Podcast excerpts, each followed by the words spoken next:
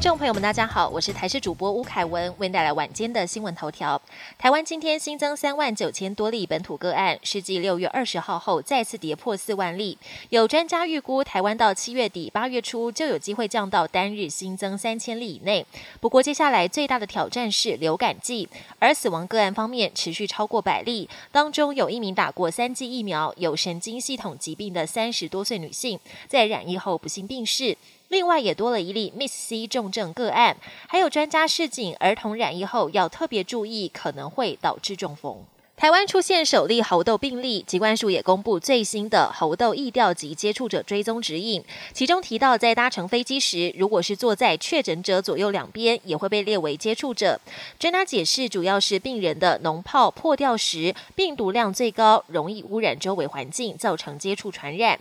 另外，像是被感染者污染到的衣服，还有床单，也可能会传播病毒。另外，有医师示警，八十二天后，全球可能会有超过四百万人。感染猴痘。物价上涨，爱吃生鱼片的民众以后可能要多花点钱。有连锁寿司店业者宣布，一盘三十元的鲑鱼握寿司，接下来要一口气涨到四十元。业者透露，由于国际运费上涨，去年底到现在，鲑鱼的进货成本增加了百分之四十七。也有餐厅业者表示，他们这段时间的鲑鱼进货成本也上升至少两成。这次一盘鲑鱼一口气涨十元，民众看法也很不一。国际焦点，由全球七大工业国组成的。G7 集团二十六号起在德国巴伐利亚阿尔卑斯山召开三天高峰会，各成员国领袖已经陆续抵达。这次峰会最主要的议题将讨论未来如何因应乌俄战争引发的全球危机。另外，中国武力扩张也可能纳入议程。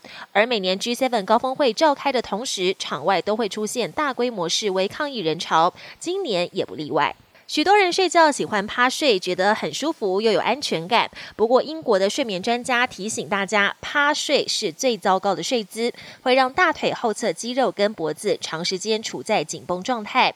短短二十三秒的影片，吸引了两千八百万人次观看。月球对人类来说充满神秘感。美国一间拍卖公司原本计划要拍卖三只曾在实验中吃下月球尘土的蟑螂尸体，以及它们体内的四十毫克月球尘土，估计能卖出四十万美元，相当于台币一千一百八十八万。不过在拍卖前不久，美国 NASA 要求将蟑螂尸体及月球尘土统统归还，强调所有月球样本都应该属 NASA 所有。